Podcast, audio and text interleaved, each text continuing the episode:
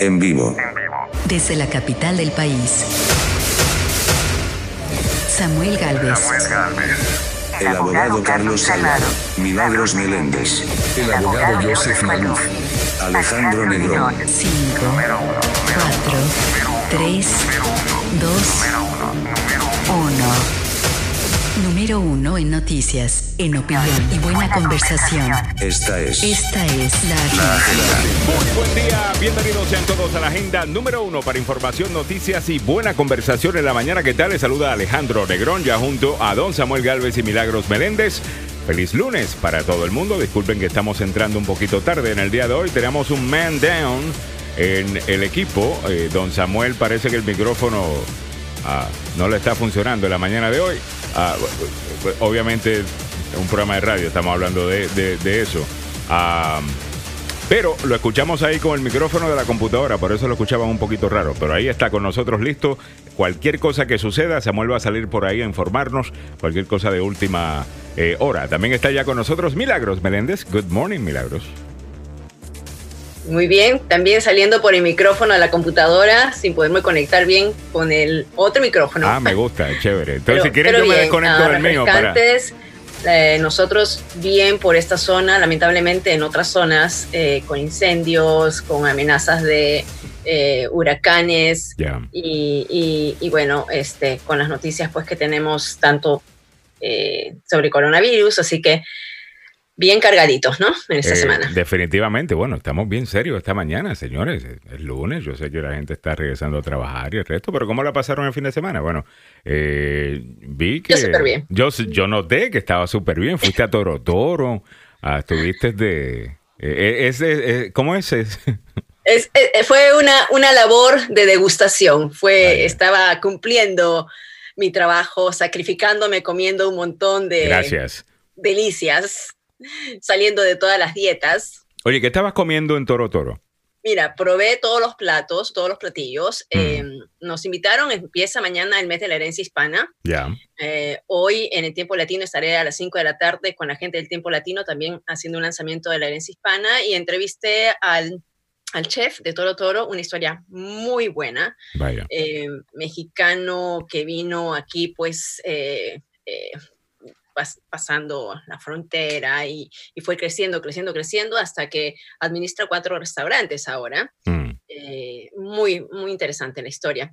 Bueno, eh, lo que nos, nos dio de probar varios platillos, empezando por ceviche por el cevichito, eh, ce- ceviche, una mezcla de ceviche peruano mm, con ceviche mexicano, vaya. este, también eh, nos dio a probar eh, empanadas de choclo, o sea, Mm. de corn, no sé cómo, de maíz o de lote.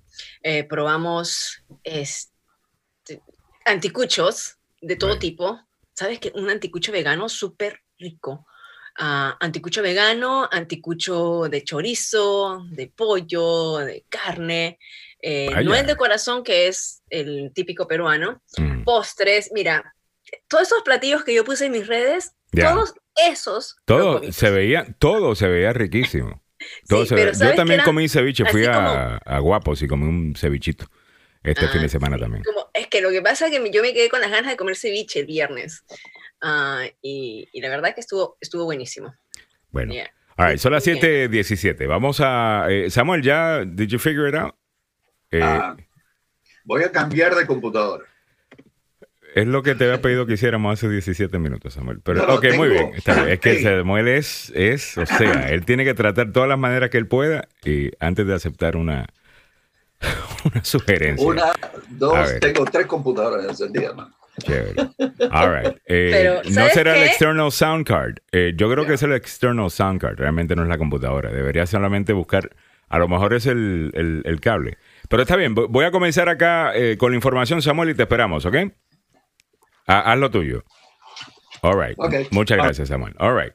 Vamos a comenzar entonces con la información. En el día de hoy, Estados Unidos ya reporta eh, muchos más casos de COVID-19 ah, y increíble el número de muertes en las últimas, en las últimas horas.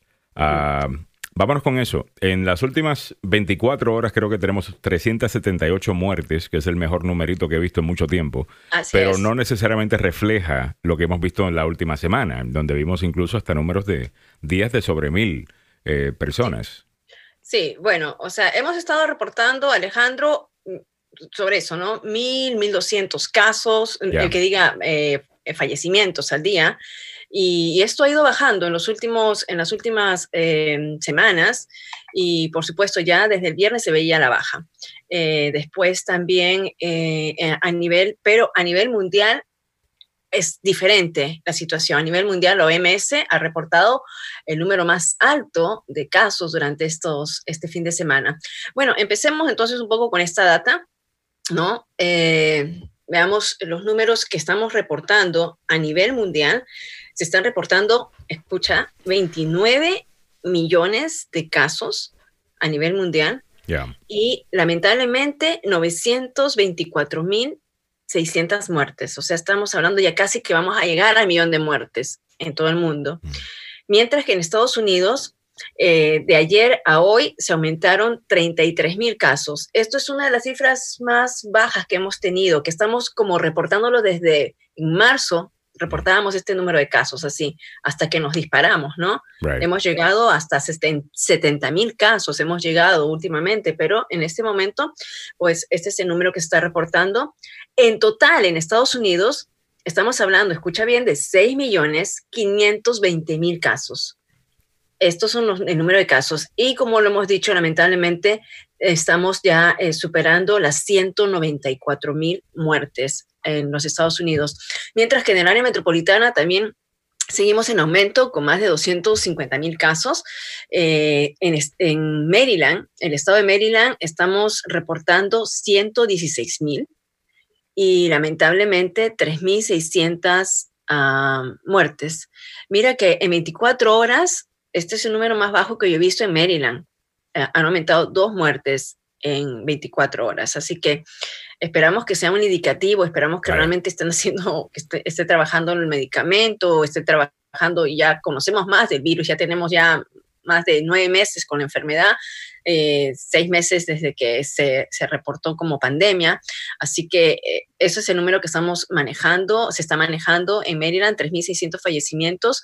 Virginia tiene eh, reportado 130 mil casos y 2.700 fallecimientos, mientras que el Distrito de Colombia, en la capital de la nación, está reportando 14.400 casos y 616 fallecimientos. Uh, ¿Cómo está un poco el cuadro a nivel eh, mundial? Eh, después de... Vamos, después, vamos a movernos con las otras cosas y a las 7.30 eh, ah, podemos ir okay. con tanto detalle. All right, vámonos con esto. Óyeme, en tu país, eh, en, Perú, sí. tengo entendido que van a presentar una demanda ante el Tribunal Constitucional de Perú para evitar el que el Congreso debata el próximo viernes la posibilidad de destituir al presidente Martín Vizcarra. Acusan sí. al mandatario de mentirle al país y de intentar obstruir una investigación, en, otra en otras palabras, trompismo total. Ah, mm. eh, miente al país, obstruye no, no la tanto, justicia. No tanto así. No, no, lo que te digo es que eso es lo que hace Trump, le miente al país y obstruye eh, mm. eh, la justicia. Ah, conoce sí. los detalles y las reacciones, a ver con lo que nos cuenta Mili. A ver, ¿qué, la, qué, qué está pasando ahí? A ver. Mira, ¿sabes qué? El viernes hubo un terremoto eh, político en, en, Perú, ¿no? Eh, saltó la crisis del presidente Vizcarra que, eh, pues, veamos un poquito de background. El presidente Vizcarra era el vicepresidente en la época cuando fue electo eh, PPK, que es Pedro Pablo Kuczynski, mm. a quien a quien también eh, eh, tuvo, que, tuvo que renunciar a la presidencia por eh, un caso involucrado del Odebrecht, caso, caso de corrupción, de fraude. Entonces, antes que lo destituyeran, él renunció a PPK y asumió a la presidencia Vizcarra. Entonces, en menos de un término tendrían dos presidentes que serían como destituidos si es que procede a esta situación. ¿Qué es lo, qué es lo que ha pasado? Que encontraron unos videos, ya han publicado unos videos, un, el director, el que dirige eh, un comité de fiscalización, sacó al aire los videos, haciendo recordar años anteriores de, los bloody, videos que también en la época de Fujimori se dieron a conocer. Pero en este caso eh, era porque eh, Vizcarra estaba tratando de em, encubrir una situación de, de contrato este, preferencial hacia un cantante. Mm. O sea, eh, eh, un cantante está involucrado en esta situación, un cantante que iba a la, al, al, Palacio de Gobierno. Hasta los escándalos políticos lo hacen con música en Perú. Me encanta la cultura peruana. Dios mío, no, no, no. Sí, te escuchamos bien. Te escuchamos bien. que de verdad eh, se, se, pensó, o sea, se está hablando de la institución de, de, presidente. Hay una división, ¿no? Porque dicen, o sea, este no es un caso así como para destituirlo, está bien, mintió, pero ah, hay la, población está dividida. Eh, porque en medio de la pandemia eh, están diciendo okay, que termine su, su, periodo, porque hay elecciones ya en marzo, el próximo marzo hay elecciones, mm. eh, que termine su periodo y después de su periodo, pues que lo, que lo juzguen, ¿no? Pero hay que dejarlo terminar el periodo. Y ahí se ha hecho, como decir, un, un revuelto todo este fin de semana, ah, viendo si hay institución, hay institución. Entonces, este lunes, ya en medio de todas las denuncias, Ah, por parte del Ejecutivo para de pretender eh, desestabilizar la democracia, según lo que dice, este, una demanda competencial será presentada ante el Tribunal Constitucional para, para evitar que el Congreso debata este viernes eh, la mm. posibilidad de instituirlo, ¿no? Eh, como decimos, todavía esto pica y se extiende y en medio de todo esto, Perú está en el quinto lugar como país con mayor número de casos del COVID-19 eh, y se está tratando de evitar un mayor caos, ¿no? Hay una, intervención también ¿Y cómo de las ve la gente, Armadas, o sea, ¿Y cómo ve la gente el trabajo que ha hecho Vizcarra sobre el COVID? ¿No te escuché bien? ¿Cómo ve el pueblo de Perú, el público en Perú, la ciudadanía, el trabajo ha hecho? Hay una división en esto, Alejandro, porque Vizcarra él fue uno de los presidentes que tomó, eh, eh, como decir, el, toro por las astas desde el principio, pero no lo, eh, lo que él aplicó, siguiendo el modelo de Italia, no podía aplicarse a Estados Unidos, a que diga, disculpen, a Perú, porque no mm. estaban con la misma sistema económico, o sea, Perú es un país pobre, ¿no? Es un país que, que si bien tenía recursos en ese momento, él no al mismo nivel que un país. la economía y se ha visto perjudicado, ¿no? O sea, en ese momento la economía está en el declive y el sistema de salud está colapsado. O sea, las dos cosas. las normas que tomó fueron halagadas y, el mundo lo veía con buenos ojos y copiaron su, modelo. Fue uno de los primeros en, tomar mano dura, ¿no? En, clausurar, en cerrar y hasta ahora, en este momento, todavía los domingos la gente no puede salir. Yo cuando permanecía en, Perú, Mira, ni me podía ni asomar al mercado, ni porque era una, una cuarentena bien estricta, ¿no?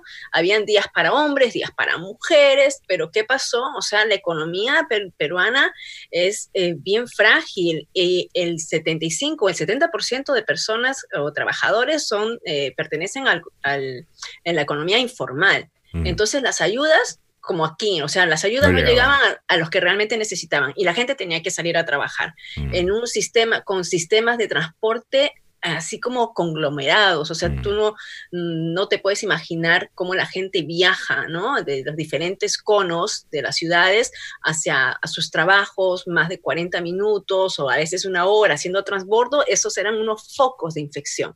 Y por eso entendemos muy bien, ¿no? Que Perú está en uno de los peores lugares a nivel mundial en cuanto a la pandemia. Ah, está en el cuarto lugar, ha subido al, al, quinto lugar. Perú tiene 729 mil casos. O sea, después de Estados Unidos, está India, Brasil, Rusia y de ahí Perú. Muy bien. continuando con el programa, entre otras cosas, en la mañana de hoy, hablando de COVID, en breve te damos todos los titulares de COVID a las 7.30 eh, de la mañana. Trump se salta la normativa de Nevada contra el COVID-19 y pide que el Estado reabra. Así lo reporta Agencia F. Básicamente él estaba ya haciendo un rally, pues eh, no le conviene es las reglas del Estado para mantener a la gente segura en Nevada. Así que por favor suspéndanla, eh, porque mi narcisismo no me permite ah, proteger a mis votantes. de esta enfermedad tan horrible del- de la cual mentí por tanto tiempo. A ver, Samuel, eh, vamos a ver si te escucho un poquito, te escucho un poquito saturado. Eso A sí, ver. si le puedes bajar un poquito. ¿Cómo no? Un poqui- ahí, ahí, ahí. A ver, Ajá. Ahí estoy mejor o un no? poquito menos. Ahí está. Ahí estás muy bien. Ok, perfecto. Ahí estás maravilloso. Mira, esa este es Samuel Galvez que yo conozco. All right.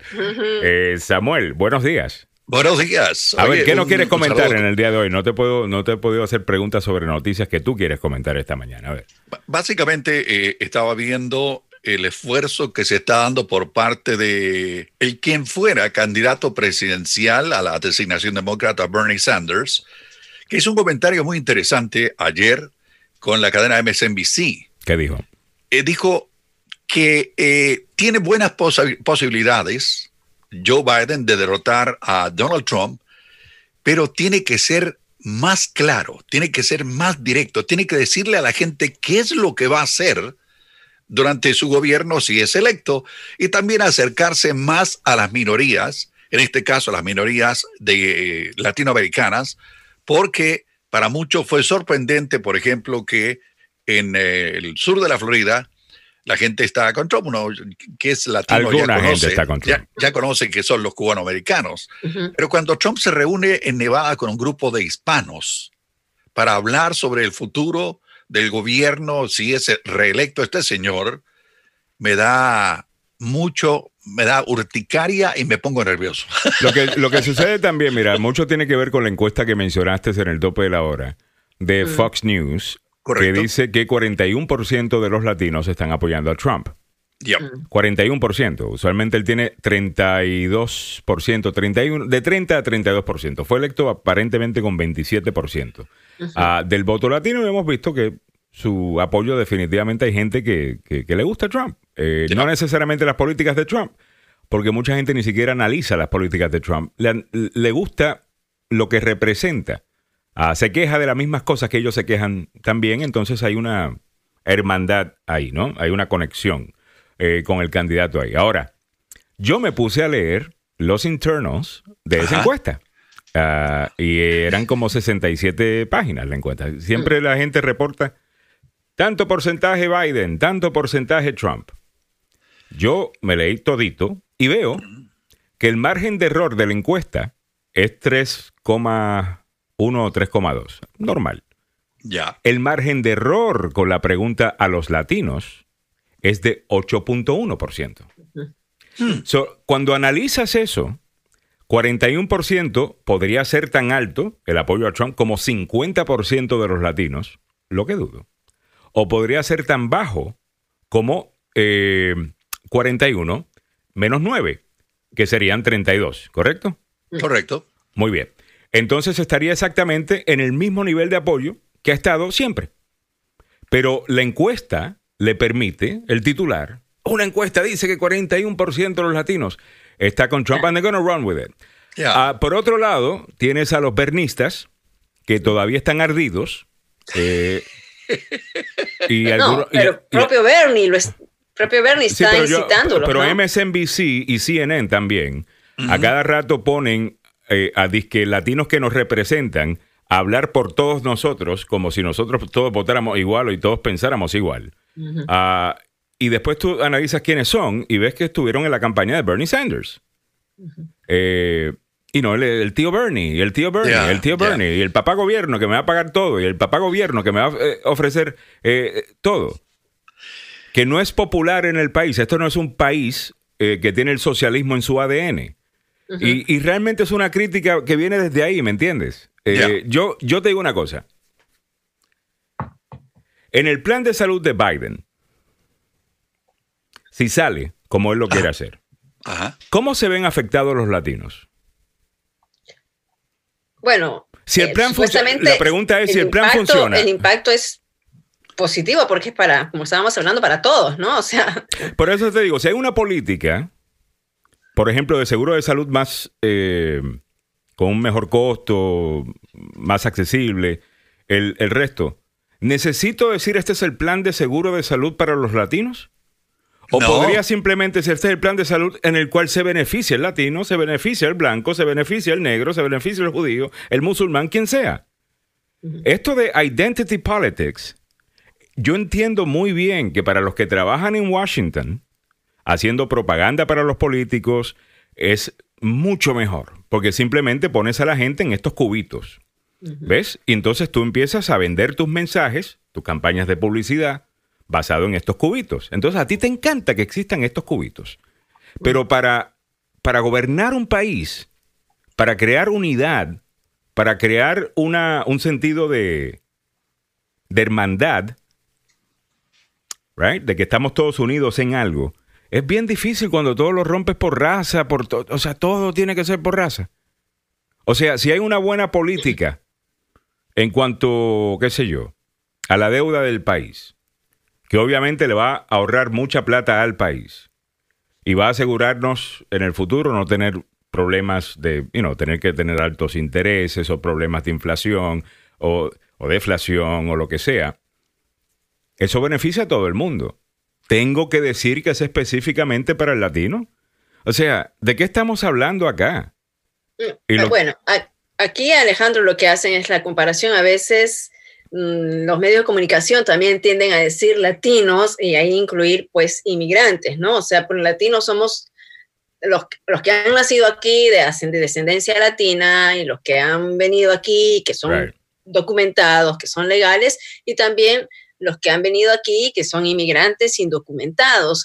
La mayoría de inmigrantes indocumentados son hispanos. ¿Por qué? Porque la población hispana es la mayoría de los inmigrantes que están en este país. Entonces, cuando dicen eh, políticas para, para latinos, eh, se refieren un poco a políticas para inmigrantes. I Un know poco that. políticas, eh, un poco políticas que en el caso de seguros o en otro tipo de beneficios es que puedan obtener aquellas personas que son inmigrantes, que no tienen, no tienen una residencia permanente, que no, no son ciudadanos de este país, puedan tener acceso a esos beneficios. Y esas son las políticas que eh, eh, el grupo quiere escuchar y esas son las políticas que a veces todos caemos en, en ese mismo como pot, como en... en-. Ahí en- nos revuelven. A. Sí. Qué bien, Entonces, entonces vamos- y lo entonces, cometemos, so- ¿no? si- si Nosotros me- mismos, si cuando te hablamos de, entiendo bien, de- de- latinos, estamos hablando de inmigrantes. O sea, No, yo no. Yo, I- actually, no. Eh, es más, Sí. es algo que creo que nos diferencia del resto de los medios de comunicación. Eh, Sí, de que lógico, aquí, yo te hablo del, Main Street, te estoy hablando de, los, de la diversidad, o sea, estamos hablando de medios de comunicación cuando tendemos a decir eso. Pero estos O son sea, los mismos medios. Latino, Eh, latino, sí, pero estos son los mismos medios y estos son los mismos activistas que seguían repitiendo en los medios de comunicación en inglés. No, porque nuestra comunidad Latinx, nuestra comunidad Ujú. Latinx, cuando Claro, nadie claro. en la comunidad que ustedes dicen que representan se llaman Latinx. A nadie le gusta el término. Fue un gringo blanco que se inventó el término, un, un- un blanco liberal, que se intentó- y entonces ahora supuestamente estamos queriendo liberarnos de la opresión eh, del blanco, pero vamos a permitir que un blanco que es liberal de izquierda nos diga cómo nos tenemos que llamar. Mm. Estos son los argumentos tontos, de- eh, perdedores de este grupo, que prefiere eh, tener la razón Mm. y ser moralmente mejor que el resto, que ganar elecciones. Y está bien, ustedes pueden tener su triunfo moral, pero a menos de que tengan un triunfo electoral, no van a poder cambiar la vida de nadie para el bien. Para que todas estas cosas sucedan, tienen que elegir a Joe Biden para que llegue a la Casa Blanca y un Senado demócrata y, un- y una Cámara de Representantes demócrata, si quieren pasar alguna reforma migratoria, si quieren eh, quitarle eh, la, el- el- la bota de encima al inmigrante de la manera que lo vienen haciendo estos últimos años, echándonos la culpa de todo, eh, demonizándonos ah, y el resto, necesitas hacer un cambio. Este no- eh, eso era para la primaria. La primaria ya pasó. Sí, señor. O te montas con Biden o váyase. ¿Ok? Pero en este momento, eh, eso, eso no ayuda. Eh, no, no ayuda. Las políticas de Biden, usted la tiene que analizar desde el punto de vista si le benefician a usted o no. No tienen que tener el nombre latino al frente para que usted sepa si le beneficia o no. Es más, muchas veces cuando ponen ese nombre al frente lo hacen solamente para caerle bien a la comunidad, lo que se llama pandering. Y no necesariamente porque es una buena política. Ah, y eso, si Jorge Ramos quiere eh, permitir eso en, en al, en al punto para seguir haciéndole propaganda a, a Bernie Sanders y a, esa, a ese tipo de, de ideología, que lo haga. Eh, Pero hay un montón de latinos en este país, y me incluyo, que simplemente no estamos con eso. No. Sí, pero ¿sabes qué? Y es la razón que Trump tiene tanto apoyo. el viernes pasado y, y tanto tú como el, el abogado también me, me- me dijeron lo contrario, en el sentido de que yo sí también creo que Bernie Sanders no está haciendo mucho, o sea, no está haciendo, eh, no está poniéndose eh, eh, al frente.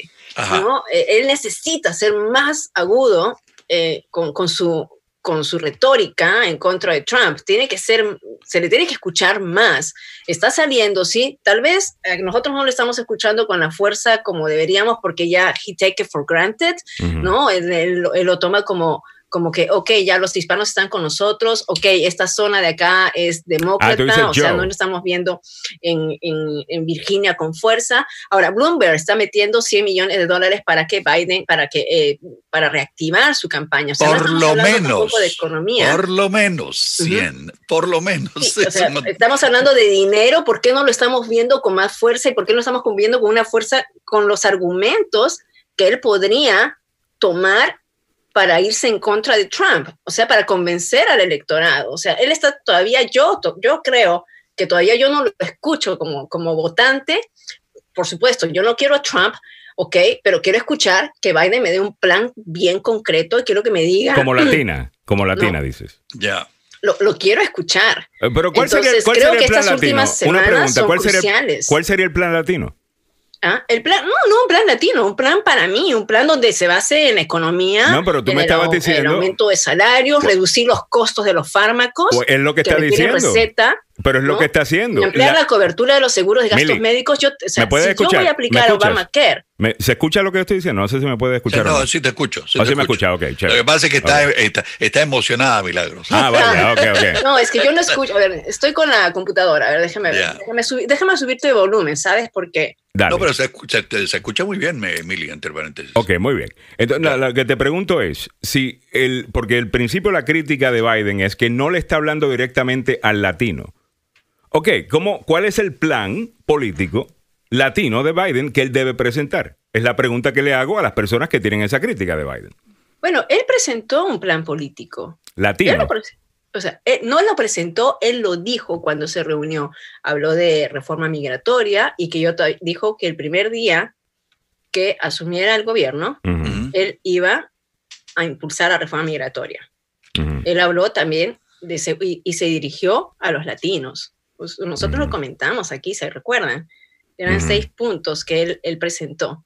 Eh, hablando de expansión de seguro médico, este, habló de eh, expandir el seguro médico a indocumentados. ¿no? Mm. Eh, también habló de, de Bueno, yo tengo aquí el plan. los, sí, me- costos, los costos en las universidades. Ajá. ¿no? O sea, hay cosas Eh, pero que de nuevo, él sí se refirió y cosas- dijo, este es un plan, y él se refirió específicamente a esta comunidad. O sea, eh, Pero al mismo tiempo podemos reconocer que cualquier plan que él tenga, Ajá. vamos a asumir que es un buen plan. Y no, no estoy diciendo que sean todos buenos planes, a lo mejor no funcionan. Pero vamos a asumir por un segundo que todos los planes que él ha presentado son buenos y van a beneficiar a todo el mundo. ¿Por qué hay que ponerle latino al frente a ese plan? Si ya por- va, a va a terminar beneficiando al que esté en el país, seas latino, blanco, negro y el resto. We have to push back en contra de, de esto que para que nosotros apoyemos algo nos tienen que y- you know, tratar de cierta manera y ponernos en cierto lugar, porque eventualmente esto es lo que va a, esto es lo que va a pasar. es Vas a tener un montón de políticos diciendo las cosas correctas para ser electo con el grupo eh, latino y no haciendo nada eh, por el grupo eh, latino. Y algunos de lo que quieren estos grupos de izquierda, que los políticos digan públicamente, son cosas que le van a costar la elección. Mm. Entonces no vas a tener ni la idea esta un poquito más extremista que tú quieres, ni la versión de dieta que quizás un político centrista como Biden pueda apoyar y pasar. No vas a tener ninguna de las dos Por ejemplo, la pregunta eh, que hizo Jorge Ramos en uno de los debates, si él tenía que pedirle perdón a la comunidad latina por toda la gente que fue deportada durante los años de, de Obama. Aquí hemos hecho programas donde explicamos por qué razón esos números eran altos. Ajá. Había incluso, hay un factor eh, que, que infla un poco los números y es el punto de que antes la gente entraba a, eh, por la frontera, inmediatamente los regresaban y eso contaba como una deportación. Así es. Y hubo un, un rush eh, de personas en el 2014, un boom en el 2000. ¿Ustedes se recuerdan de todo eso? So, eh, todas esas cosas se han explicado. Un periodista como Jorge Ramos conoce y sabe esos datos, porque tampoco es que ignorante.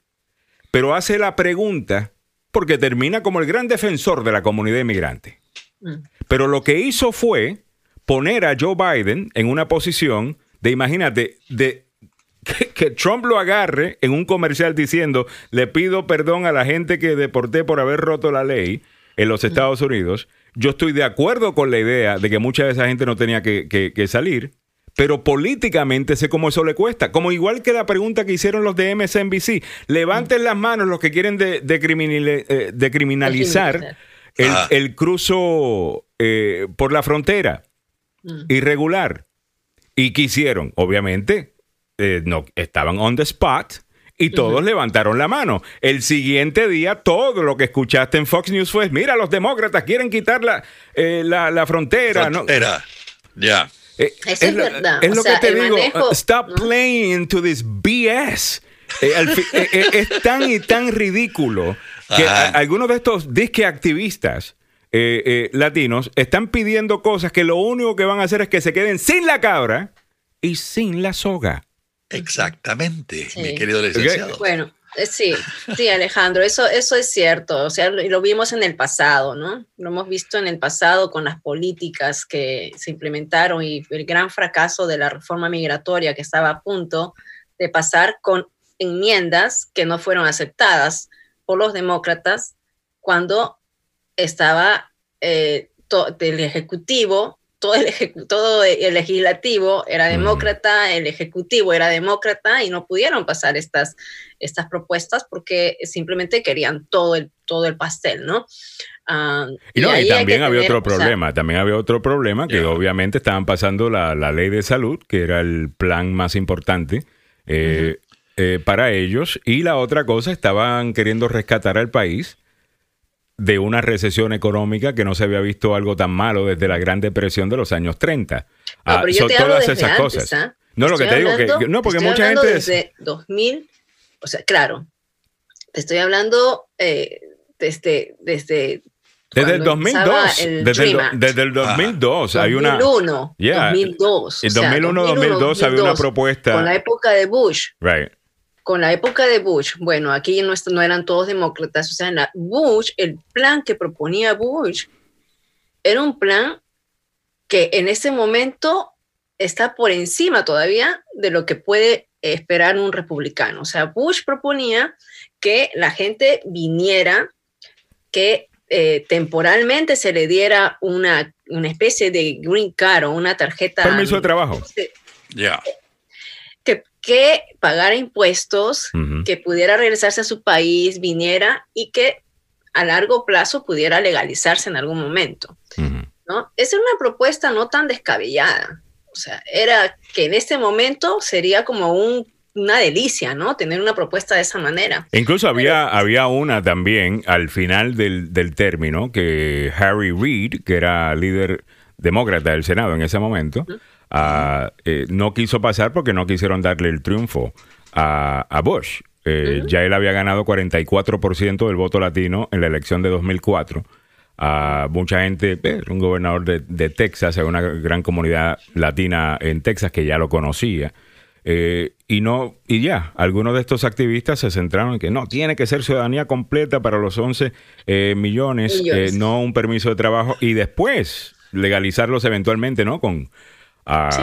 con una ciudadanía, ¿no? Pero no, Te- eh, tienes, tienes No. toda la razón. Te hemos- puedo dar una frase típica de por allá. A ver. Limosnero y con garrote. Mm, Sí y no, Eh, ¿no? Porque mira, y, y- y la falta de apoyo a los Dreamers en el 2000, 2001, y no pueden ningún activista negarse a eso. hubo una falta de apoyo, se ignoró por completo a estos Dreamers, que cuando ya tenían, por dos votos nada más, no pasó la ley de los Dreamers. Dos votos en el Senado, me acuerdo que era como víspera de Navidad. Yo lloré ese día en el 2001, 2002. Este, no, disculpen, 2006 era.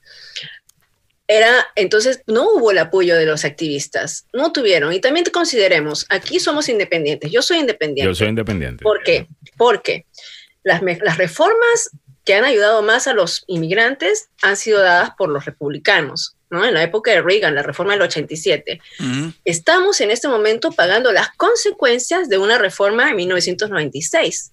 ¿De quién? De Bill Clinton. Con un congreso, hold on a second. Eh, that, Yeah. that would be unfair. Era Ah, un demócrata. no, pero es un congreso, eh, fue un congreso republicano, un senado republicano. Hay que, eh, hay que poner esto en contexto. Es un, Sí. es un contrato. Newt Gingrich logró en el 94 hacer algo que no se había hecho en este país. Él corrió la campaña para la Cámara de Representantes como si fuese una presidencial, en el aspecto de que voy a, ustedes simplemente voten republicano, Mm. donde quiera que usted esté, voten Ya. republicano, estos van a ser, este va a ser el plan del Partido Republicano en el Congreso, usted vote republicano. Di- muy distinto a como usualmente sucede, que es que tú votas por ese candidato, ese candidato vaya a hacer campaña, tú estás votando por las cosas, el plan de ese candidato, y a eso le llamaron The Contract with America, America. el contrato con América. Con- sí, señor. En ese momento, ellos ahí prometen que van a reformar el welfare para que menos gente tenga acceso Sí. a welfare. Reformaron la ayuda de, de WIC, eh, no de WIC, este, de, ah, de ayuda de, de alimentos ah, y el resto hicieron un poco más difícil eh, varias cosas que tienen que ver con programas sociales. En 1993 hubo un ataque terrorista, el primero, en las Torres Gemelas, una, una, una bomba. Y de ahí vienen cambiando. Y en el 96 hay un apetito para algo con inmigración, un congreso republicano y un centrista, que es lo que es a Bill Clinton, que sabe muy bien, si le doy aquí, agarro allá, le doy esto y, you know, y Él eso fue lo que sucedió. O sea, eh, ni, no, no, ni siquiera la, ni siquiera intentó vetar, ¿no? No era tampoco que ganaron como una, una mayoría abrupta, ¿no? Ah, Bueno, it was no, no, pero eh, eh, eh, it was it was uh, veto uh, approved. Y de nuevo, Bill Clinton y los demócratas en ese entonces hablaban eh, del tema de otra manera de la que de como la hablan hoy día. Sí, Eh, yo tengo un discurso de, de- de Bill Clinton donde está diciendo que estos trabajadores irregulares eh, están compitiendo con estadounidenses eh, y, y- y el resto. Mira, Bernie Sanders, el único que abogaba desde la izquierda eh, que lo- la inmigración ilegal era mala, porque le está quitando, era Bernie Sanders. Búsquenlo. Eh, ustedes que apoyan al, al- al- you know, al tío Bernie. Búsquenlo.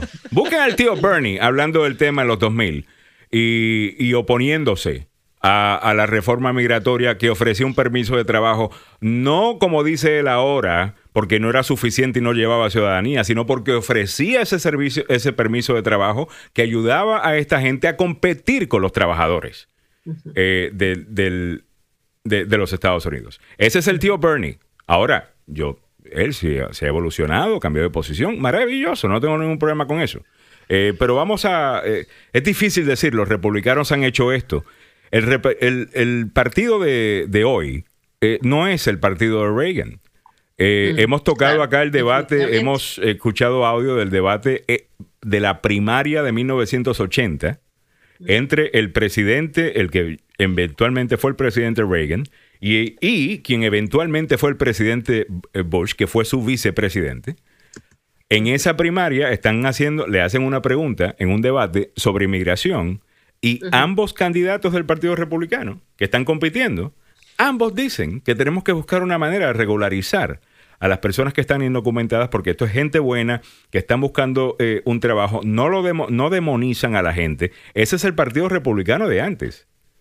Eh, esto que hemos visto después de septiembre 11, de que somos el cuco y todo, eh, métale miedo con los inmigrantes, y ahora este señor lo ha llevado, o sea, Trump, a otro nivel. Él ahora está diciendo, usted elige a Biden y la MS-13 se va a mudar al lado suyo. Eso no me lo estoy inventando yo, suena como un chiste. Eso fue dicho en la Convención Nacional Republicana. Ah, no, pero él no cree, él no quiere crear el caos ni la alarma, ¿no? Frente a lo del COVID. O sea, no quiere crear el pánico y lo que está diciendo es totalmente eh, contradictorio Total. con sus políticas, ¿no? Oye, Alejandro, me hiciste trabajar, hermano. A ver. Good, good, good, good. It's scarcity of workers out there that wages and benefits are going down. The guest worker provisions in this bill, which will bring many hundreds of thousands of lower wage workers into this country, will only make a bad situation even worse. And I think at a time when the middle class is shrinking, the last thing we need is to bring over a period of years millions of people into this country who are prepared to lower wages for American workers. Páralo ahí. Ah, Páralo ahí. Páralo ahí.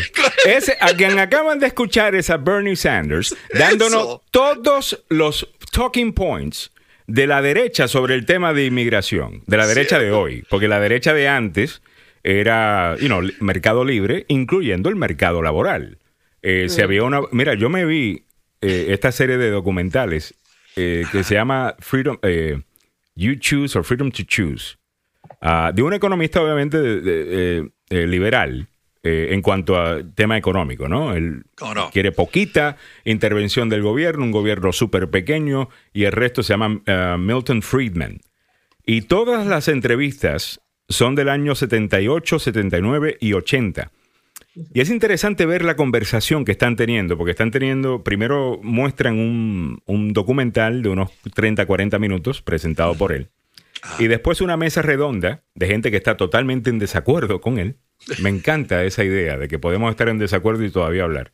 Am, empiezan a debatir lo que, los puntos que él está haciendo.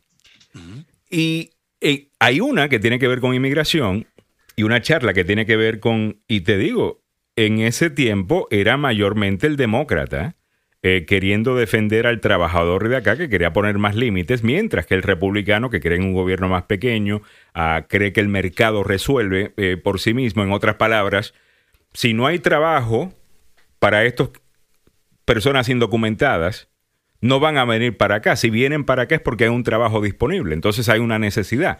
Y ellos decían, "Es- una cosa balancea la otra. Sería mucho mejor hacerlo de manera legal, pero una cosa balancea la otra. Incluso hay una entrevista ahí a varios agricultores que cuando se habló la idea de que iban a hacer algunas redadas eh, para quitar algunos de estos, eh, para llevarse algunos de estos trabajadores de las fincas, que algunos estaban armando para defender a esos trabajadores. A mí no, no te los va a llevar. Yo, mi, mi- mi granja no puede funcionar sin estos trabajadores. O sea, Oiga. el mundo ha cambiado mucho, el país ha cambiado muchísimo la manera eh, que ve esto. Y si Bernie Sanders ha cambiado, maravilloso. Pero eh, Pero lo que decía, Los latinos hermano, por lo que Sanders, decía ya. te mata. Lo que decía, eh, como dicen ahí, el pez muere por la boca. The ¿no? idea that in the United States of America today, we need more people to come from other countries who will work at high tech jobs, whether it's computer programming or other information technology jobs, because we just don't have the workers in America is absolute nonsense. On one hand, you have large multinationals trying to shut down plants in America, move to China, and on the other hand, you have the service industry bringing in low-wage workers from abroad. The result is the same. Middle class gets shrunken and wages go down. Ah, ok. ahora, eh, ¿Cómo la ves? Ahora, a mí- me encantaría que a Bernie Sanders, los que siguen a Bernie Sanders y siguen eh, con esto, que le pongan la misma presión que le han puesto a Biden eh, por las cosas que son controversiales en su récord. ah, sobre el tema de, de inmigración. Que el mismo ajá. entendimiento que le dan a Bernie Sanders de, bueno, ha cambiado de posición, eh, tal cosa, que, mi- que tengan la misma eh, actitud eh, con, con Joe Biden. Porque de nuevo, creo que él ha sido un amigo para la comunidad latina. Ahora, si vamos solamente a analizar esto desde el punto de vista, ¿quién está hablando de la... Who's, who's, um, pandering o his pandering eh, mejor? You know, por ejemplo, yo estoy viendo los debates y uno, algunos de ellos empiezan el mensaje hablando español. Mm. Entonces, fuerza que el otro quiera hablar español también. Claro. Y a mí personalmente, I don't care. Uh, eso a mí realmente no me impresiona. ¿Cuáles son tus planes? ¿Cómo vas a resolver esto, esto y lo otro? El pensar que el latino se va a motivar a votar por ti por cosas tan superficiales como esa es insultante. Eh, en mi opinión. Y por eso es que tienen que parar. Y los demócratas hacen mucho de esto, pero mucho ah, de eso. Y lo hacen con los afroamericanos también. Y están teniendo un problema con los afroamericanos. Muchos afroamericanos dicen, oye, yo votando demócrata por cu- 40, 50 años y mi situación no, no ha mejorado eh, necesariamente. Yo no tengo ningún problema con esos argumentos. Simplemente que con Trump en el poder no vamos a tener un país con el que podamos decidir el, el- el pueblo qué tipo de país vamos a tener. Él está queriendo ser un dictador. Todo apunta a eso. El señor Roger Stone, que era asesor del presidente, fue preso por mentir por el presidente. El, preso- el presidente le perdonó su condena. Ah, dijo este pasado fin de semana, dijo el pasado jueves en el programa de radio Infowars con Alex Jones, que no está más loco porque no puede. ¿Estuvo ahí? Él siempre aparece ahí. Y, No. y una de las cosas que en la entrevista dijo es que si el presidente Trump pierde la elección, debería declarar un toque de queda, implementar eh, martial law, eh, incluso a los medios de comunicación que no quieran eh, respetar la decisión, llevarse a los periodistas de ahí. Eso dijo Roger Stone en una entrevista de radio la, la- la se- la semana pasada. Ajá. Es, para mí, eso es lo que yo estoy peleando cuando peleo en contra de Trump. Yo tengo un montón de críticas del Partido Demócrata y un montón de, de- de ideas que no son demócratas. Ah, pero la más importante, que no es de democracia, es que el pueblo no pueda determinar quién es su líder. Que el líder no proteja al pueblo como es su trabajo que el líder recibe información de que un país le está poniendo un precio a la cabeza de nuestros soldados y él no haga nada, ni, ni, ni diga nada al respecto. Que él vaya y se pare al lado de Vladimir Putin y le dé la razón a Putin en vez de a sus servicios de inteligencia. Ese tipo de traición jamás debería ser apoyada. Y yo le digo, el abogado Maluf lo dijo la semana pasada, mire, en cuatro años, si quiere, votamos por un republicano, pero no este. Sí, Este pero él está pidiendo todo. quedarse 12 años y lo ha sugerido, ya es la tercera vez que está sugiriendo que puede quedarse 12 años en el poder. Eso- Increíble. Y lo viene diciendo hace rato. Bueno, son las 8 de la mañana, muchas gracias. Eh, buena conversación, all right. Muy buen día, bienvenidos sean todos a la agenda número uno para información, noticias y buena conversación en la mañana. ¿Qué tal? Les saluda Alejandro Negrón, ya junto al resto del equipo. El abogado Joseph Paluf está con nosotros en la mañana de hoy ya, eh, en este lunes de la mañana. Abogado, buen día. Muy buen día, Alejandro. Un placer ¿Cómo estar estamos? contigo y con nuestra audiencia, con Samuel y con Milagros, por supuesto. Noto que está un poco bronceadito. Eh, agarró sol este fin de semana, fue a caminar por Me ahí. quedé encerrado afuera de la casa. 8 y 6. Bueno, tenemos mucho que discutir en la mañana de hoy, muchas cosas que sucedieron este pasado fin de semana. Vamos a estar comentando todo eso en la siguiente hora. Abogado, veníamos hablando la pasada hora y quisiera escuchar su opinión sobre esto. Eh, hablando de unas críticas que está recibiendo Joe Biden en este momento, de que supuestamente no se está acercando lo suficiente a la comunidad latina. Ah, esto mayormente vienen de activistas latinos, dicen, eh, you know, y se ponen nombres como los latinos por tal cosa, o sea, ellos representan a todos los latinos aparentemente, que también apoyaron mucho a Bernie Sanders. Ah, y ahora están criticando a Biden por no hablarle directamente al, al latino. Eh, mi punto ha sido que si una política es buena para todos, es buena para todos, incluyendo para el latino. No me tienen que decir latino, you know, policy, whatever. Ah, ¿Qué piensa usted? Absolutamente. Creo que el latino y el voto latino no es monolítico. Quiere decir que no es todos votan igual Así es. o de una forma. Entendemos, lo hemos visto en el programa, lo hemos vivido Tú eres independiente, yo soy demócrata, Samuel es ultraderecha. Eh, I, I mean, se lleva como una hora decirte todo lo que Samuel es, pero bueno, Samuel es, Samuel es, Carlos Salvado que viene entrando también tiene un montón de problemas. Pero anyway, Yo me anyway, salvo, yo me salvo. Claro, el único aquí que piensa con la cabeza soy yo y por- en parte Alejandro por lo independiente. Milagros un poquito también, ella es independiente, pero Samuel y Carlos están fuera todavía. No, están que- tomando- Oye, están ni sé de lo que están hablando. Ay, De que Sí. somos, de que somos Sí. derechistas, Carlos. Ni bien entra, ni bien entra, Carlos, ese es tu recibimiento, Carlos. No, God. cada- regresando al punto, no es que todos los latinos Mm. tenemos diferentes puntos de vista. Así Todos los latinos estamos interesados en lo mismo que están interesados los blancos. Estamos interesados en la economía, Yep. estamos interesados en estabilidad de empleo. Salud. estamos interesados en no morir por el virus, estamos es. interesados en no ser eh, despedidos del trabajo porque la economía está muy baja. O no solamente el tema latino, recuerdes, el tema latino le interesa fuertemente a 11 millones. El resto ya tienen papeles. Right. Ah, y desgraciadamente eh, el país como Estados Unidos tiene eh, un montón de retos. No solamente es conseguir los papeles, no es que mire, conseguir los papeles ahora ya todo está bien. No. Yeah. Ahora tiene que encontrar trabajo, ahora tiene que construir un crédito, ahora tiene que establecerse, buscar una educación, un trabajo, ascender en el trabajo. O sea, este país es duro, hay que pagar impuestos.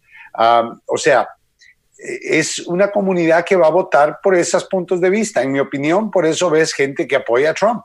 Ahora, los latinos que hemos visto en los medios de comunicación que están criticando y diciendo, oh, están a favor de Trump, son los cubanos de Miami. O, o Right. sea, eh, vamos a ser honestos, son son, los cubanos de Miami.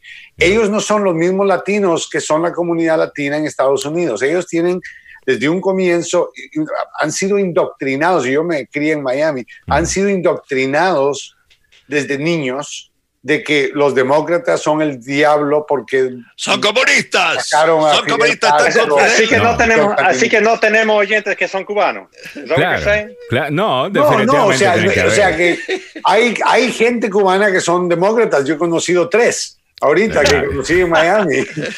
Ahora, la Pero- segunda generación de Cuba, esa es la primera generación, obviamente le echan la culpa a Kennedy por el, el fracaso de la, eh, la bahía de, de, eh, De cochinos. de cochinos, a esa fallida invasión a, a- a Cuba. Un plan que no era de Kennedy.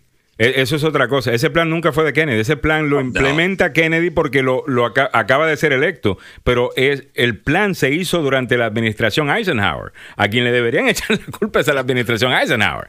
Ah, porque el plan estaba, era malo. Ah, Bueno, pero bueno, yo, yo- yo siempre digo esto.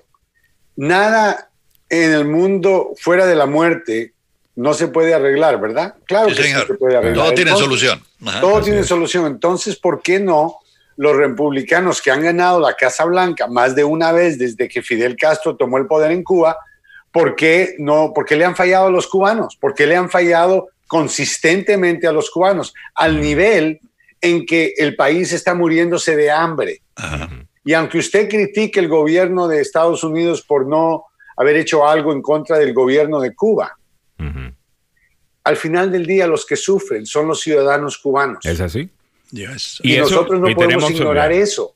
Entonces, ¿dónde está la solución, señor y señora cubana? A la- abogado. Ajá. Porque la gente no le gusta cambiar sus argumentos. Se aprenden un argumento y lo quieren poder seguir repitiendo, aunque cambien las, eh, la, la situación, no importa. Por ejemplo, ese argumento quizás lo podías hacer en 1970, Yo- porque llevaba poco tiempo Fidel en el poder y quizás el embargo ya... lo- pero después de 40, 50 años en el... Es obvio que esa ¿Sabe política no funciona. ¿Quiere que le diga por qué Estados Unidos, ni el republicano más republicano de todos los republicanos derechistas que usted puede encontrar?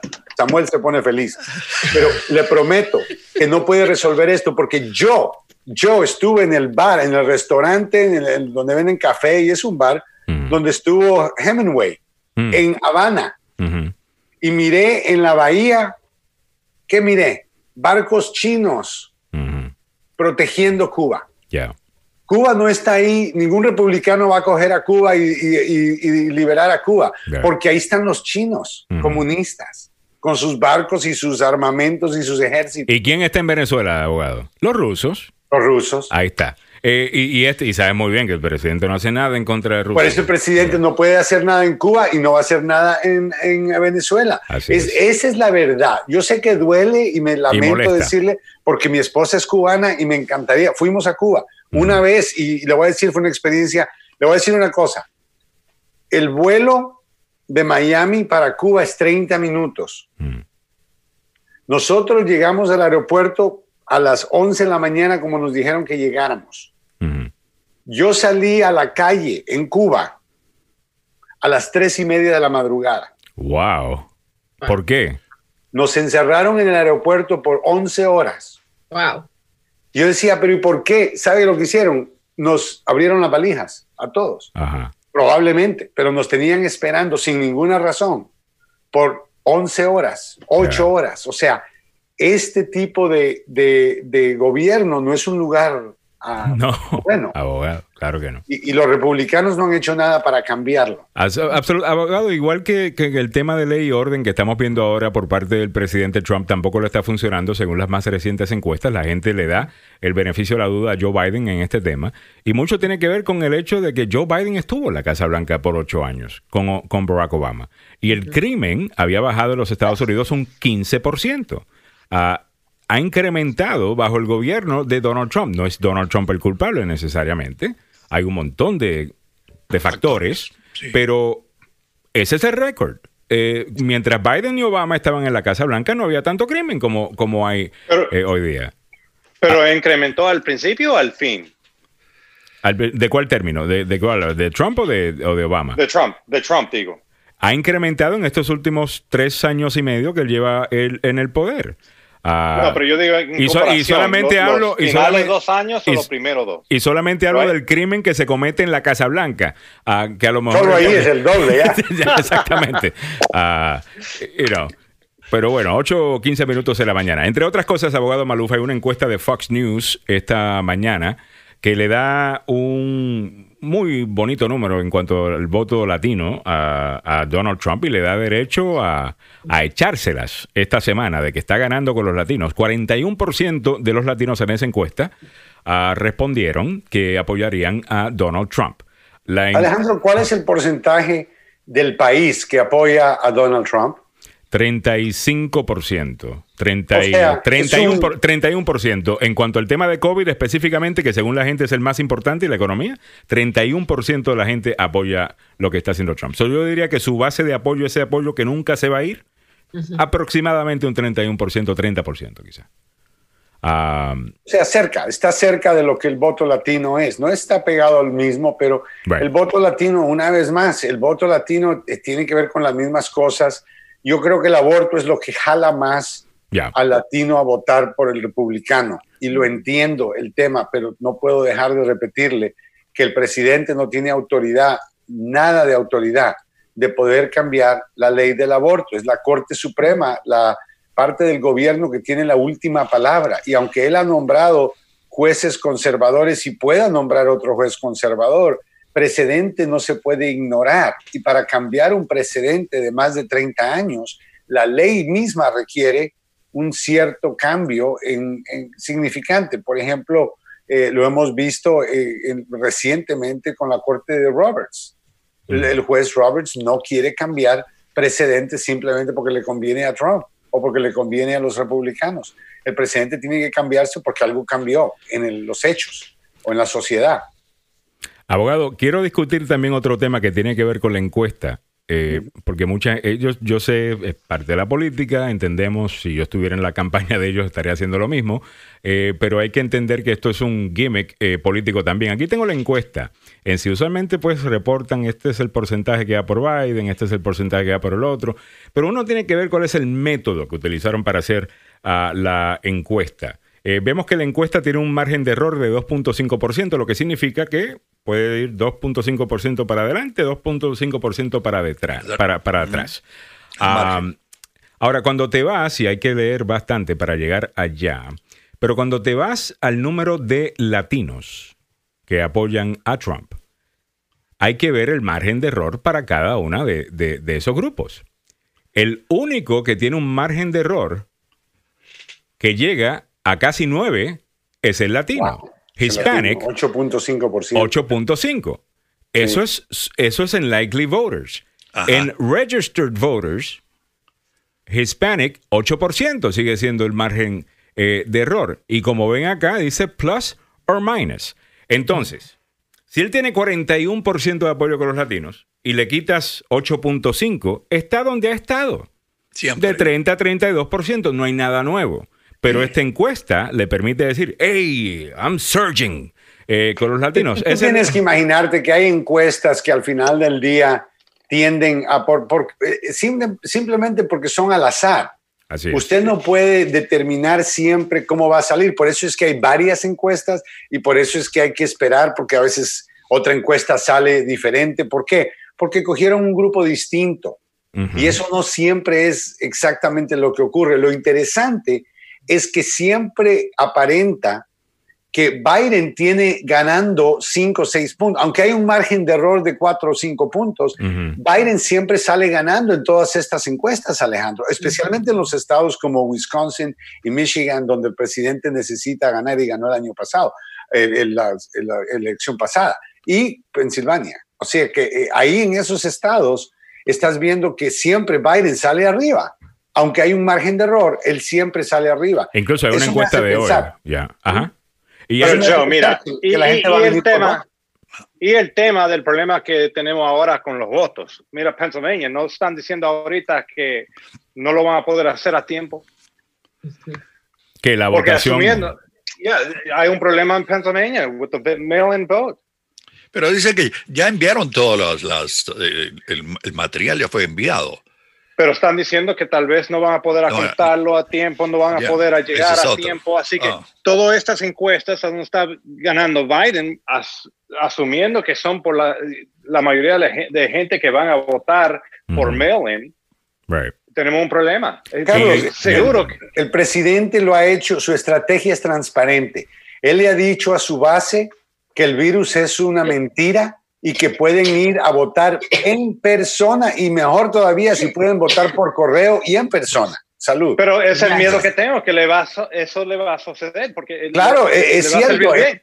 Y Eso es- es cierto. Si los, es- si los demócratas votamos por, por correo Mm. y el correo no funciona y los republicanos, la mayoría van en persona, van a, puede que esa es la única esperanza que Trump tiene. Lo que yo creo que Trump está equivocado es número uno, la- la- el país está motivado para votar en esta elección más que nunca. Y siempre y Pero- cuando lo- la- ahorita salen los boletos, yo soy el primero que nomás me llegue mi boleto, yo voy a ir a dejarlo al buzón del- donde están las elecciones, no al buzón del correo, yo lo voy a poner al buzón de las elecciones Yeah. y lo voy a poner al mismo día y a la semana voy a estar chequeando en el internet para estar seguro que mi voto fue reconocido. Yo creo que vas a ver muchos demócratas en esta ocasión, independientes igual, poner un montón de énfasis a lo que es ir a votar y asegurarse de que tu boleto, y yo creo que vas a ver pocas personas esperar después de noviembre 3 para mandar la boleta por correo, donde sí va a ser muy tarde. Las boletas tienen que tener, estar en el correo el noviembre 3 o antes. Eh, Hay un punto ahí, nosotros lo hablamos en el tema de a fondo. Eh, vimos encuestas que eh, los demócratas en su mayoría van a votar por correo, en un porcentaje de 70%. Los demócratas prefieren votar por correo, más no los hispanos y minorías. Los hispanos y minorías no creen en el voto por correo porque tienen temor a que su voto no llegue a tiempo, no sea contado.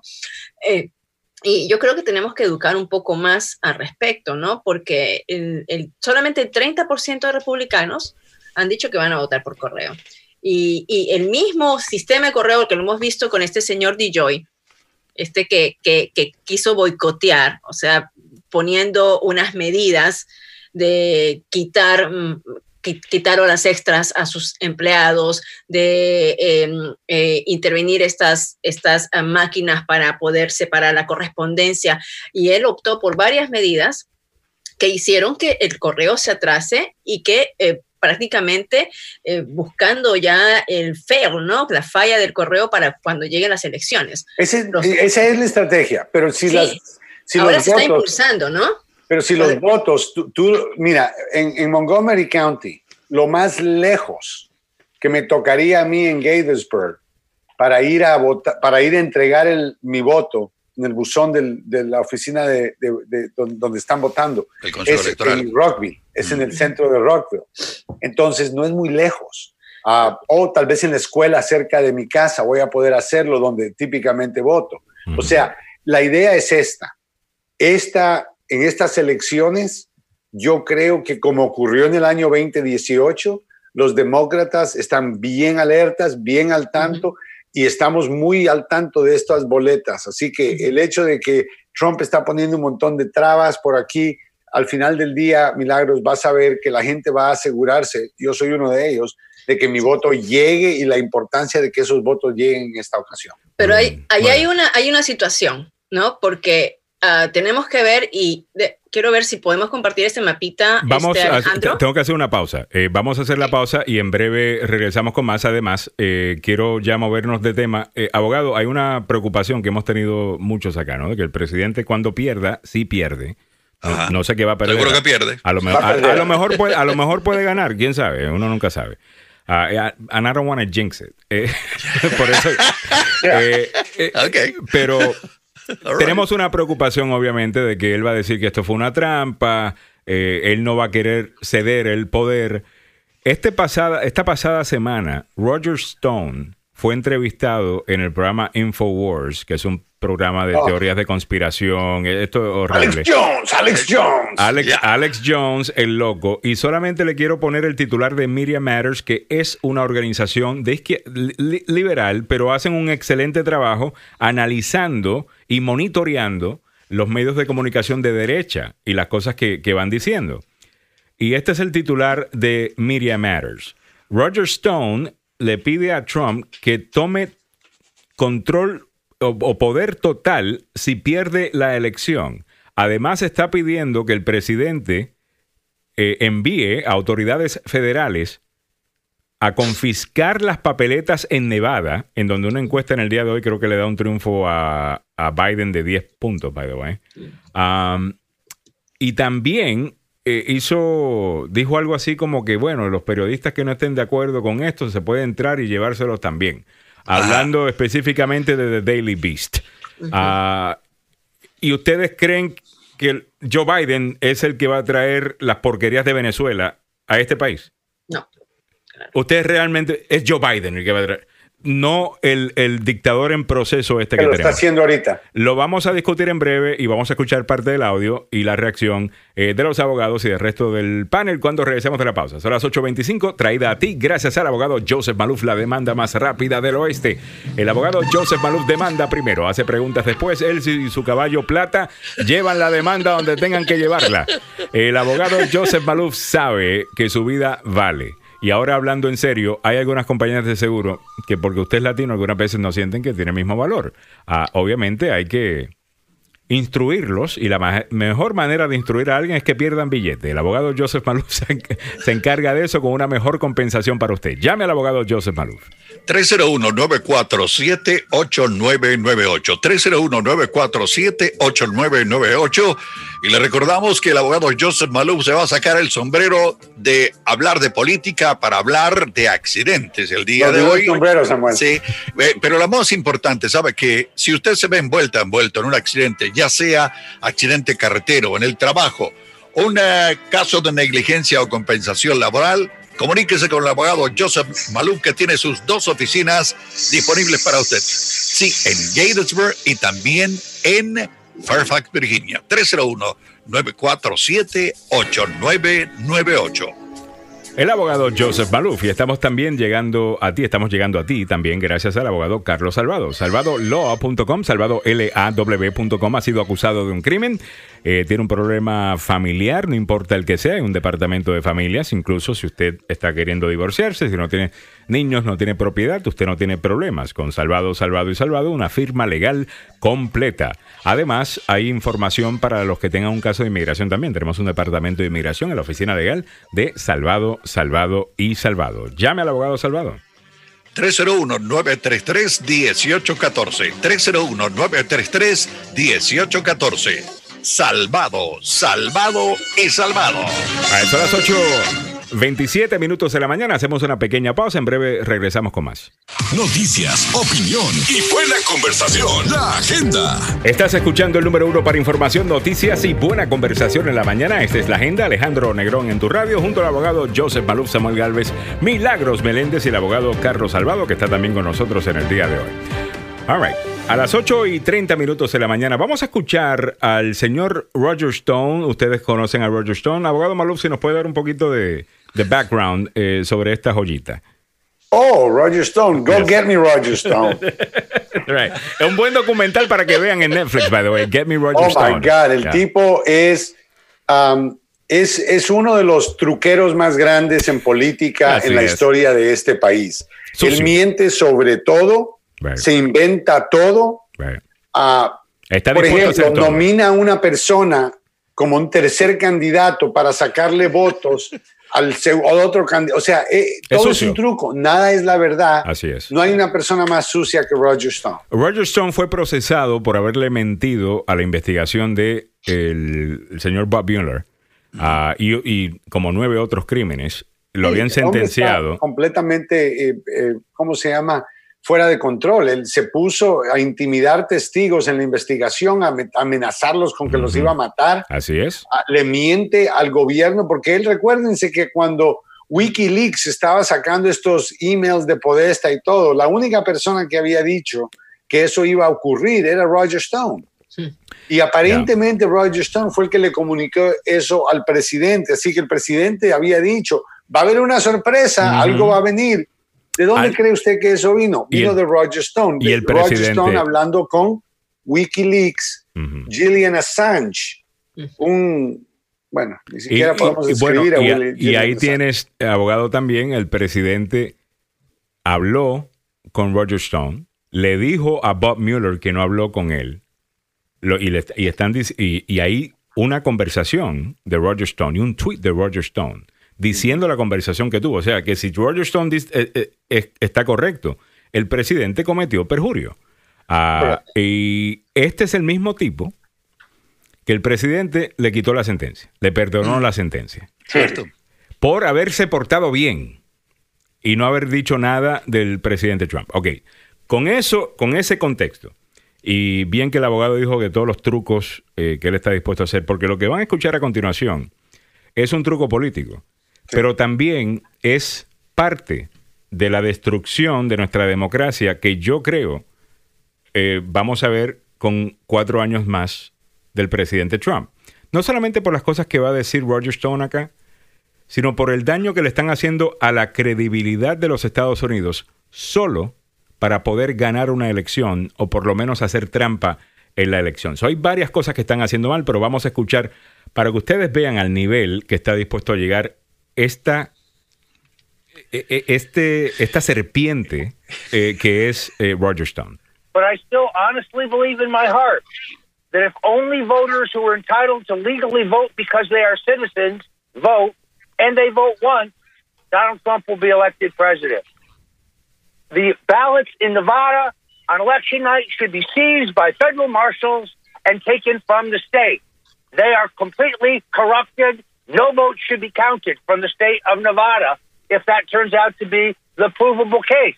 We can prove voter fraud in the absentees BS. right now. BS. Send federal Wow. marshals to the Clark County Board of, of Elections, Mr. President. It's all there.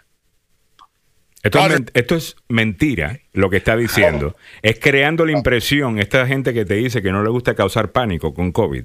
Ahí lo ven causando todo el pánico del mundo eh, con este tema ¿no? de, la, de la elección. Abogado, y el daño que le hace. En breve hablaremos de lo que está pidiendo este hombre, ¿no? que es básicamente que el, el presidente se convierta en un dictador. Un dictador, Ya, un- o sea. una, lo- un- una declaración de un golpe de Estado. O- Exactamente. Ah, Eh, Yo creo que el, el presidente de los Estados Unidos continúa, te das cuenta, con las encuestas que salen tan a favor de Biden, Right. él continúa ah, hablando acerca de este fraude, sabiendo que esa es su única salida. El problema es, y lo dijimos en este programa, el presidente no va a perder las elecciones y se va a ir con, con- con dignidad.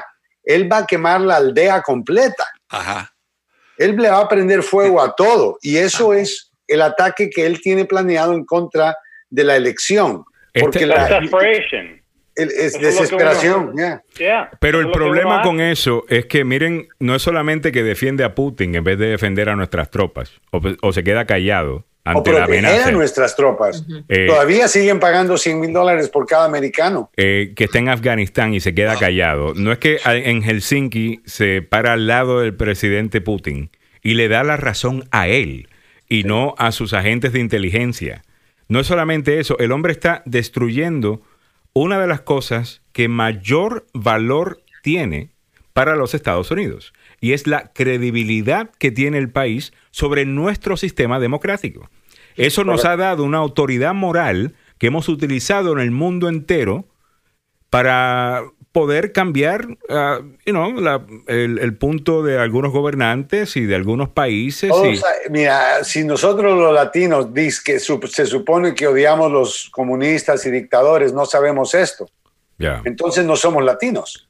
Ah, yo no entiendo cómo alguien puede observar, en- ya sea de Guatemala, donde nací yo, ya sea en cualquier país en Latino y Suramérica que ha visto dictadores, ven a Donald Trump, a estas movidas que está haciendo ahora. Es lo que es. Es Y, igual. y es pura movida Es para convertirse en un autoritario, en un autócrata. Pero No, que de nuevo, abogado. de nuevo, ponerle, quitarle, robarle, poner en duda la credibilidad del país solo para tú beneficiarte, es un acto de traición. Estás egoísmo haciendo... al nivel No. exorbitantemente alto. Milagros, querías decir.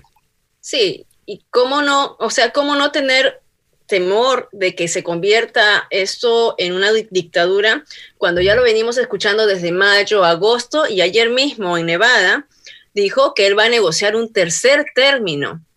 O sea, está hablando de estar 12, estar a- hablando de estar 12 años Es, es Ha dicho, o sea, es- dijo, ya, yo merezco estar cuatro on, años. man. y vamos a negociar un tercer término. O sea, lo está diciendo claramente cuando la Eso es lo que hizo Constitución- Xi Jinping, eso Right. es lo que hizo Vladimir Putin. Es lo que Rusia. hizo Hugo Él Chávez. admiró, él admiró Chávez. esos gobiernos, ¿no? Que dice, ah, puede ser un presidente que esté por toda la vida. O sea, lo ha manifestado, lo ha dicho y... eh, Y de ¿Cómo no nuevo, vamos a tener y ahora temor? quiero que escuchen otra parte del audio. Esto fue de nuevo una entrevista de Infowars. Yo no sé cómo esto no está recibiendo mayor atención. Quizás no le quieren dar publicidad a Infowars, magnífico. Pero estas cosas tienen. está loco el tipo. Pero tienes que saberlo. Pero tienes que, pero tienes que saber lo que está pasando acá.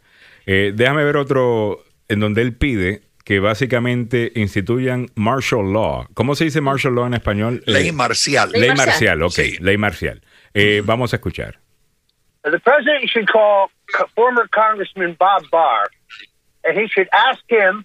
He should appoint him a special counsel. He should order his appointment as a special counsel with the specific task of forming an election day operation using the FBI, federal marshals, and Republican state officials across the country to be prepared to file legal objections and, if necessary, to physically stand in the way of criminal activity. Exactly. And the whole Democrat strategy is if federal officers or locals enforce election law, that's criminal and that's blocking votes when they have bombed the country. O sea, ellos están buscando, eh, básicamente, intimidar a la gente y están llamando a la, a la gente, estos que se aparecen ahí con las banderas de, de- de Trump y con rifle y con cosas, a que se aparezcan el día de la elección a intimidar a la gente. Exacto. Eh, y yo creo que estos cobardes no se van a aparecer. Y, y se van a aparecer, quiero que sepan que es la gente más pobre la que va a votar en persona. ¿Ok? Mucha de esta gente que quizás le tenga miedo a esa gente eh, van a votar por correo. A los que van a tratar de intimidar son un montón de latinos, son un montón de negros. Y no creo que se van a dejar eh, de, de estos blanquitos rednecks. Bueno, espero yo que los demócratas estén organizados esta vez con relación a lo que ya sabemos viene en camino. Va a haber una tremenda demanda. Ahora, entendamos que cada estado tiene un cierto número de votos para elegir al presidente. Ok. El candidato necesita 270 en total. Hay estados que tienen 40 votos, 10 votos, 3 votos, 20 votos, 60, sea, lo que sea. El presidente tiene que ganar en cada, el candidato tiene que ganar en cada estado. Y las elecciones de ese estado no son federales, son locales, son elecciones en los condados. Son elecciones que usted llega a votar en los mismos lugares donde usted vota cada dos años, cada vez que hay elecciones especiales. Entonces, es el Estado el que determina quién gana, no es el gobierno federal el que lo hace, no hay un, una, una, decisión a nivel federal. Por eso es que la Florida le costó a Al Gore la presidencia. Ah, así que cada estado depende de dónde vienen los votos. El presidente es cierto que está haciendo estos argumentos, pero él se, estaba, se va a concentrar en Nevada. Sabemos que Nevada es un problema grande para él. Así es. Ya está, ya está, ya está viendo cómo va a mandar policías. Él tiene que recompensar lo que, lo que, está perdiendo en Michigan, Pensilvania o quizás Wisconsin. Tiene que reemplazarlo con uno de estos estados. Tiene que ser Nevada.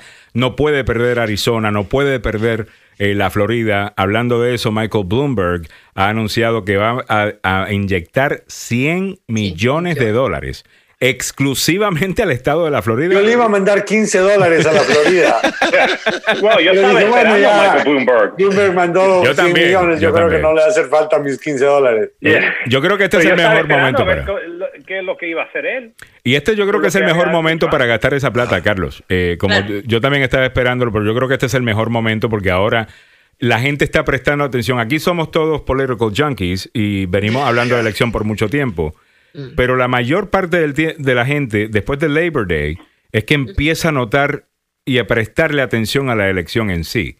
So, este es el momento de invertir mucha plata y también el presidente tiene un problema y es que tiene poca plata. Eh, parece que está en una mala situación económica su campaña. Uh, que se farrearon los fondos, hermano. Ha, han se, retirado entre avisos. ellos, yeah. entre ellos, se pasaron fondos, tenían un montón de compañías, ellos solo, ellos están pasando dinero de los votantes a las compañías de Trump. Esto es increíble que la gente siga dando, y es gente pobre mayormente los que le están donando a este tipo. Uh, es increíble, oh, pero oh quiero que escuchen una parte más de la entrevista con Roger Stone para que vean de dónde, cómo es que nosotros nos basamos en las cosas que decimos. Si es que estamos exagerando. Y para los que vienen diciendo que los socialistas son Biden y Biden va a traer el socialismo de Venezuela a los Estados Unidos, dígame usted quién suena como algo que haría Hugo Chávez. Biden o esto que está pidiendo Roger Stone, su asesor, haga eh, el presidente Trump. Vamos a escuchar. The facts here, but if someone will study the president's uh, authority in the Insurrection Act and in the, his ability to impose, impose martial law, if there's widespread treating, he will have the authority to arrest Zuckerberg, to uh, arrest uh, Tim Cook, to arrest the Clintons, to arrest anybody else who can be proven to be involved in illegal activity. I do not advocate uh, preventive detention, but people who commit crimes I, think they can continue to get away with it because we have two-tier justice are just wrong. Well, Two-tier yeah. justice, dice este, el este tipo, tipo más criminal cabra, del mundo hermano. que ha sido perdonado por su amiguito el presidente por haber protegido al presidente en los crímenes que él cometió como presidente del país y utilizando la oficina de la presidencia para cometer más crímenes como intentó hacer con Ucrania. Esta es la gente con la que estamos batallando. Si ven que algunas veces nos, nos, nos, exaltamos acá y nos molestamos acá, es por eso. Es contra este tipo de gente con la que estamos batallando. No van a tener un país para poder debatir estas cosas como las debatimos hoy día. Si gente como esta tienen acceso al presidente y un presidente que ya actúa y quiere actuar como un dictador, le gusta los dictadores. Le encanta. Admira a los dictadores. Es, admira dictadores y niñas de 15 años. Aparentemente la hija de... Y lo digo, Samuel, porque tú lo sabes que es cierto. Samuel sabe muy bien. Él sabe lo que estoy hablando. El hombre se encuentra a la hija de Michael Cohen. ¿Ok? Te voy a contar la historia porque es un libro que acaban... You know, hay un montón de libros ahora. De Bob Así que, Sí, exacto. No, este, este tiene que ver con la hija de Cohen. Michael Cohen acaba de escribir un libro. Uh -huh. Y Michael Cohen cuenta la historia que estaban, como, él salía corriendo cada vez que Trump decía que tenía que correr, él salía corriendo. Uh -huh. Y llega al club de Trump y ve un par de chicas que acaban de jugar tenis. Uh -huh. Y Trump le hace un comentario a Michael Cohen y le dice, wow, y le empieza a hacer comentarios rudos a esta niña, a esta muchacha que estaba jugando tenis y le dice que está muy bonita, que eh, en, en uno o dos años va a salir con ella, todo eso, y volteé a ver a Michael Cohen, es la hija de Michael Cohen de 15 años. Oh my God. Oh my God. ¿Tú te Y imaginas? de ahí le dijo, se hizo el tonto y le dijo, no, no, ahora quiero conocer a tus amigas. Ahora, esto fue cuando Trump ya estaba casado con Melania. Pero- ¿Qué hizo Michael Cohen? ¿Qué dice que hizo Michael Cohen? Eh, ya, esa es la pregunta. de- o sea, ¿por qué Michael Cohen no le metió un puño en la boca en ese Pues sí, momento? ¿qué hizo? Eh, O sea, están en la misma calaña. círculo, el mismo- Bueno, tú sabes que ellos eran así, además que él, él pide ese tipo de, de lealtad y, y Michael Cohen era el perrito de- del presidente Michael Trump. Cohen era el perrito, como Alejandro lo dice. Eso es lo que eh, el libro te va a dejar el mensaje. Yo no lo he leído todavía, Lo estoy escuchando, abogado. Eh, estoy en el capítulo 6, lo estoy escuchando. Y me sorprende, it's actually pretty entertaining. Eh, yo tenía un crédito en mi cuenta de Audible y lo bajé pensando que no me iba a gustar porque el tipo tiene problemas de credibilidad y el resto, pero es it's actually interesting de la manera que le está contando la historia, cómo llega a, a Sí, pero conocer no, a es Trump. él escribiéndola.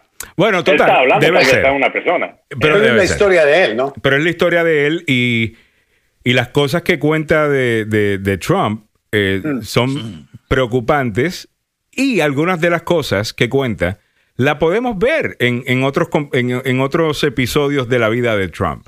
Eso es un comportamiento que se repite, o sea que tampoco es como que es difícil creerle. Eh, por ejemplo, yo no tengo que haber escuchado el comentario de lo que dijo de las tropas, abogado, para creer que eso fue lo que dijo de las tropas, porque yo sé lo que dijo de John McCain, que una persona capturada en guerra no se merece ser un héroe. Al servicio militar, desde el comienzo, cuando él esencialmente evadió eh, ir a Vietnam por medio de eh, ir a la universidad, que era un deferment, y al final por medio de este daño de un hueso que tenía en el pie, que según él tenía, no le pe- permitía ir a la guerra. Pero tiene- ¿por qué el, el odio que tiene él? por el- porque, Carlos, cada vez que él ve a algo o a alguien que él no puede ser, pero que él quisiera ser, es que- él lo odia inmediatamente. Eh, John McCain era un héroe que tenía, ya saben qué, bien puestos. ¿Y sabe por qué? Porque él era el hijo de otro general muy importante en Estados Unidos, un admirante o Y el, Un y el- almirante, un Yeah. almirante. almirante, ¿no? Y el nieto de otro importante también importante. Y, un, y nieto de uno más importante todavía. Era la familia que completa. en- en- ya. Cuando se dieron cuenta que tenían a John McCain, el descendiente de estas personas, inmediatamente le ofrecieron la libertad. Ya. Y él se negó a irse hasta que se fuera el último soldado americano. Y usted me dice Y él que a él no le un gustan sus héroes capturados. Ahora, eso es tan Trump. años. Eso es tan Trump. Eso es tan y tan Trump que it makes sense.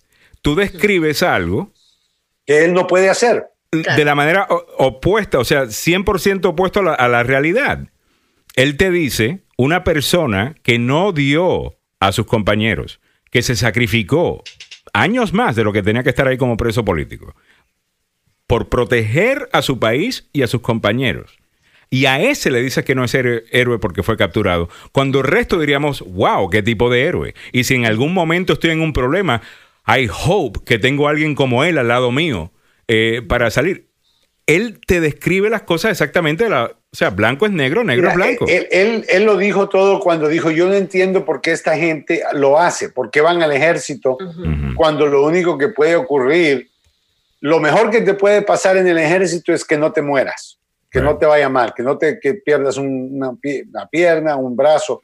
Eso es lo mejor que te puede pasar. Tú no vas al ejército con la idea de que, ok, puedo morir, pero también puedo salir de billonario. Right. No, Right. no es para ganar dinero. Es un servicio, es un sacrificio. Él, Él no no entiende entiende el concepto de sacrificio. Ni servicio. Nunca lo ha hecho, pues. Ni servicio, abogado, no lo No, tiene. no, le, sea, no- no- no le enseñaron. no le enseñaron ni lo entendió. Él, él- para él todo es, oh, I need to win something eh, para hacer algo. necesita algo, Right. él no entiende, él nunca le enseñaron que en la vida es mejor dar que recibir, aunque el presidente es un fanático de la Biblia. Ah, no sé de cuál de las dos, porque es fanático de las dos Biblias. El- me gusta la comedia, es de ahora de la comedia eh, en el programa 849. Eh, una, una cosita más, abogado, con el tema este de, eh, de Trump y los comunistas y la idea esta que siguen impulsando, ¿no? Algunos de que el socialismo lo van a traer aquí Joe Biden. Eso es lo más ridículo que yo he escuchado en mi vida.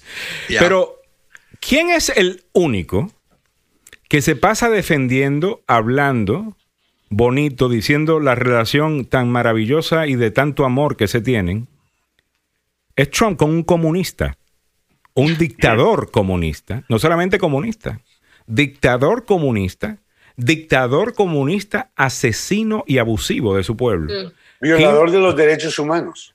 Aquí Kim. Jong-un. ¿Qué tiene la carta? Mira. Cartas de amor explicándole en gran Románticas detalle esas cartas. cómo pero saben lo que la carta decía, no era que, oh, tus ojos me llevan, no, no, no. La carta hablaba de cómo él mandó asesinar a su tío y cómo lo torturaron a su tío antes de que tuviera el privilegio de morir.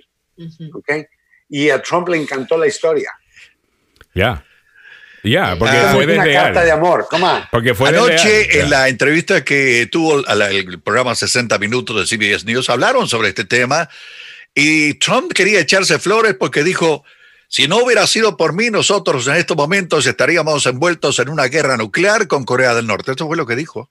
Bueno, sí, eh, es que él dijo que, que él dijo. es el único que hizo sonreír al Kim Jong-un. Es ¿A- el a único que Eso hubiéramos mandado ¿A quién ¿Fue llamó? eso? ¿A, qué- a Yo por eso, Dennis Rodman, ¿ok? Si vamos a mandar un payaso, Oh, yeah.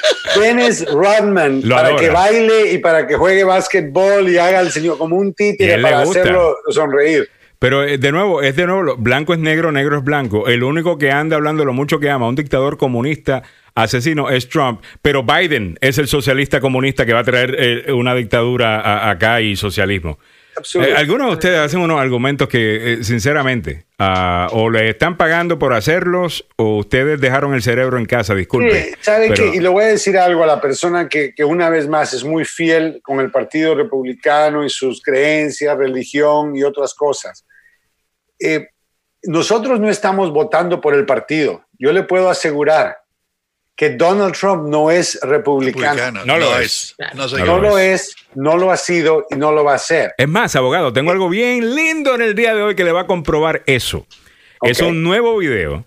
ah, que bien que me recuerda, abogado, porque todo el mundo tiene que ver esto. Todo el mundo tiene que ver esto. Si usted está considerando, no sabe por quién votar en este momento, porque a usted no le cae bien Trump, pero usted creyó, ¿no? Que la economía de Trump es la mejor del mundo, que si esto, que si lo otro, y si vienen los demócratas, la economía se va a ir al suelo.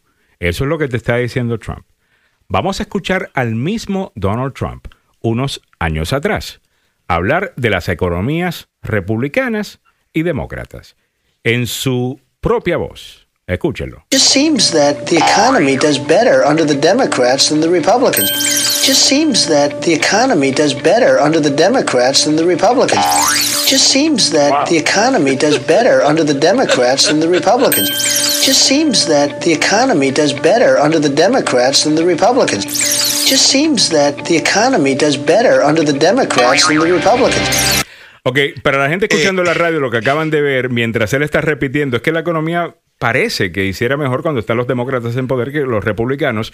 Y una gráfica va mostrando la cantidad de trabajos creados bajo la administración eh, Clinton, como bajó durante la administración Bush, republicana, sube durante la administración Obama, demócrata. eh, se mantiene arriba con Trump al principio y eventualmente empieza a bajar la cantidad de trabajos creados debido a la pandemia eh, y el resto, pero el mal manejo de la pandemia ha causado obviamente un mal económico, entonces él es responsable de la economía también.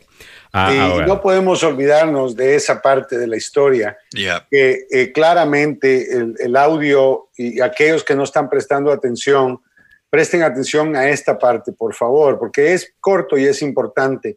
Y es el hecho que tenemos grabaciones del presidente con Bob Woodward, el reportero más famoso, si podemos decir, desde la época de Richard Nixon y. Watergate. Él y Carl Bernstein eh, descubrieron a Nixon, descubrieron su crimen, lo sacaron de la oficina.